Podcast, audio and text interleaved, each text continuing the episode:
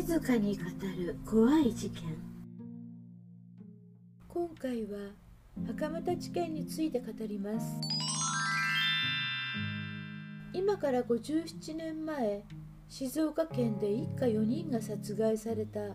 いわゆる袴田事件で死刑が確定していた袴田巌さんの再審が東京高等裁判所に認められました。その決定について検察は3月20日。最高裁判所に特別抗告しないことを決めました。これにより死刑判決の確定から40年余りを経てやり直しの裁判が開かれることになりました。死刑が確定した事件で再審が行われるのはこれで5件目で過去の4件はいずれも無罪が言い渡されています。袴田事件とは57年前の1966年に今の静岡市清水区で一家4人が殺害された事件です。袴田さんの逮捕から1年以上後に現場近くの味噌タンクから見つかった衣類は袴田さんが犯行時に着ていたものとされていたのですが弁護側の新たな実験結果により袴田さんが犯行時に着ていたという確定判決の認定には合理的な疑いが生じると指摘されました。弁護側は捜査機関による捏造の疑いにも言及し厳しく批判しました。そして東京高等裁判所は有罪の根拠とされた証拠に合理的な疑いが生じたとして再審を認める決定を下したというわけです。検察は最高裁判所に特別抗告しないことを決め再審が確定。これにより死刑判決の確定から40年余りを経て静岡地方裁判所でやり直しの裁判が開かれることになります。袴田事件とは一体どんな事件だったのでしょうか。1966年静岡県清水市の味噌製造業の専務の自宅が放火され焼け跡から4人の他殺自体が発見されました。その4人というのは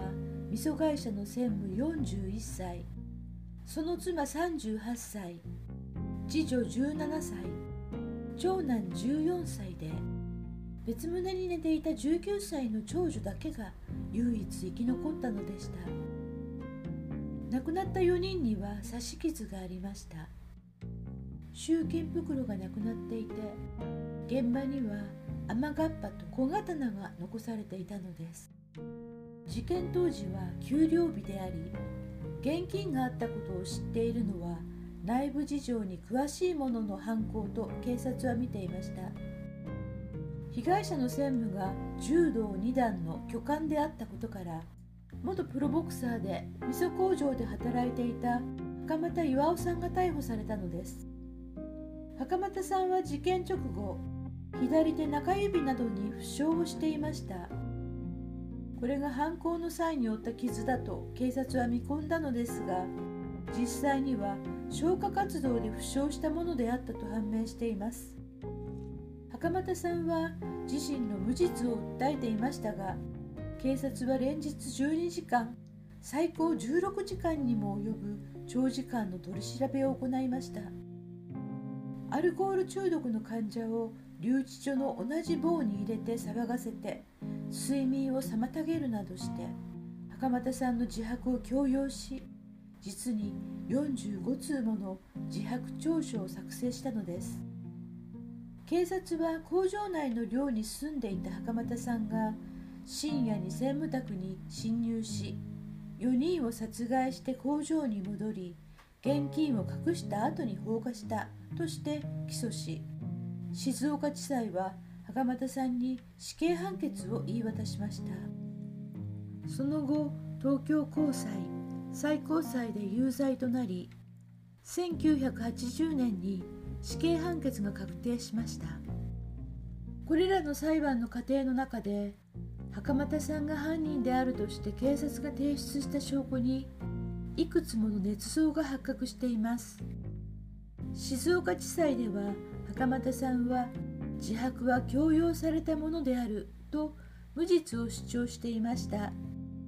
そして裁判では自白調書が変転を繰り返していることが明らかになり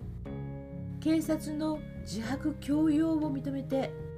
44通の調書を違法として採用しませんでした。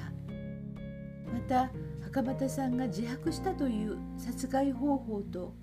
実際の死亡状況が一致していなかったのです。出入りしたとされた裏木戸には鍵がかかっており実際には出入りは不可能でした。また警察は袴田さんの部屋から押収したパジャマにごく微量の血痕が付着していたことから袴田さんはこのパジャマを着用して犯行に及んだものと主張をしていました。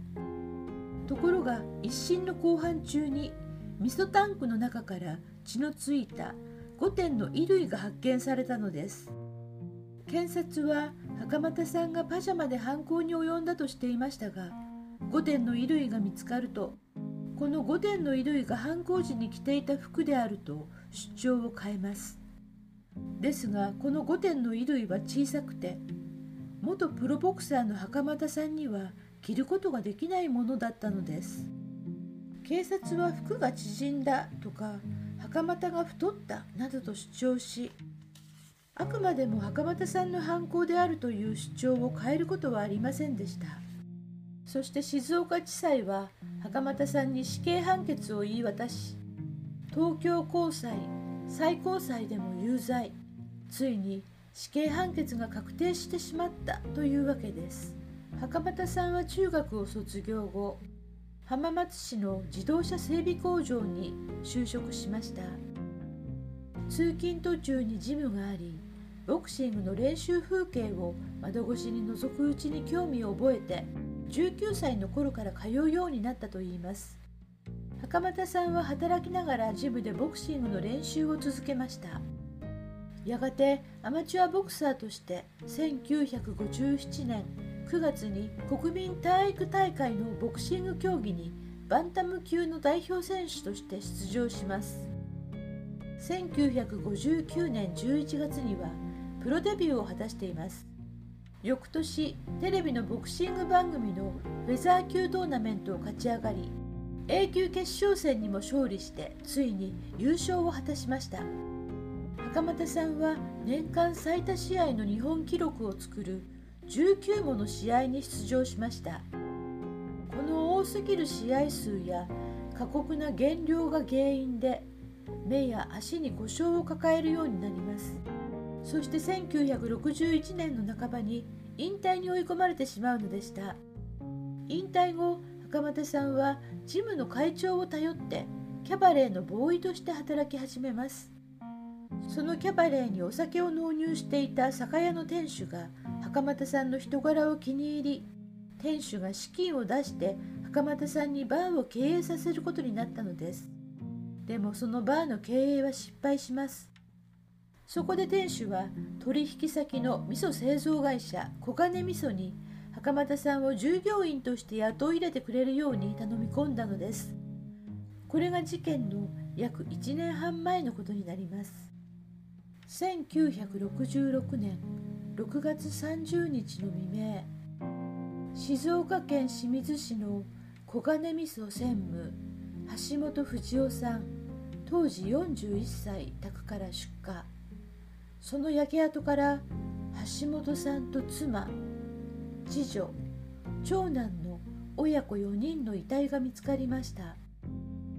遺体には刃物で刺された傷が多数あり集金袋が奪われた疑いがあるため静岡県警は強盗殺人放火事件として捜査本部を設置したのです。袴田さんは味噌工場内にある寮に住み込みで働いていましたが週末は両親がいる実家に帰っていました。亡くなった橋本さんは袴田さんを可愛がっていて背広をあげたこともあるそうです。ところが捜査員は袴田さんをぴったりと尾行するようになります。警察は袴田さんに「お前がやらなくて誰がやるんだ」と言い放ち四十九日を過ぎても犯人が逮捕できないのでは警察のメンツが立たないなどとの身勝手な焦りから8月18日袴田さんを逮捕したのです。警察が示した証拠は袴田さんが着ていたパジャマを切り取った布でした。これを鑑定した結果被害者の血液型と一致する血液の付着が確認されたというのが警察の主張でした。ところがこの証拠とされたパジャマそして後に発見された5点の衣類は袴田さんのものではないことが新たな事実で明らかになったばかりか事件とは無関係なものであることが分かったのです。5点の衣類に付着していた血痕を DNA 鑑定したところ袴田さんに由来するものはもとより被害者に由来するものも出なかったというのです。つまりパジャマと5点の衣類という証拠品は警察による捏造であったことが濃厚だということを意味します。もともと5点の衣類については自白の中に一言も触れられていなかったのですから犯行に使われたという小刀についても大きな疑問があります。袴田さんは木工用の栗小刀1本で専務妻子供2人を次々と刺して瀕死の重傷を負わせた上混合油を4人の体にまいて火を放ち殺害したとされています。凶器とされた栗小刀の刀身は全長17.2センチ。刃の長さは12.1センチ。刃の幅は2.2センチという小さなもので被害者の専務宅の現場検証を行っていた警察によって次女の死体の足元付近から発見されました。発見時は柄も鞘もない状態で全体的に黒く焼け焦げていたそうです。被害者4人の死体には形や長さ深さがさまざまな刺し傷や切り傷が多数残されていました。その数は専務が15箇所。妻が7箇所次女が9箇所長男が10箇所でした。さらに専務と次女には肋骨を切断するほどの傷がありそのうち次女の傷は肺と心臓を貫通して胸椎にまで達していたのです。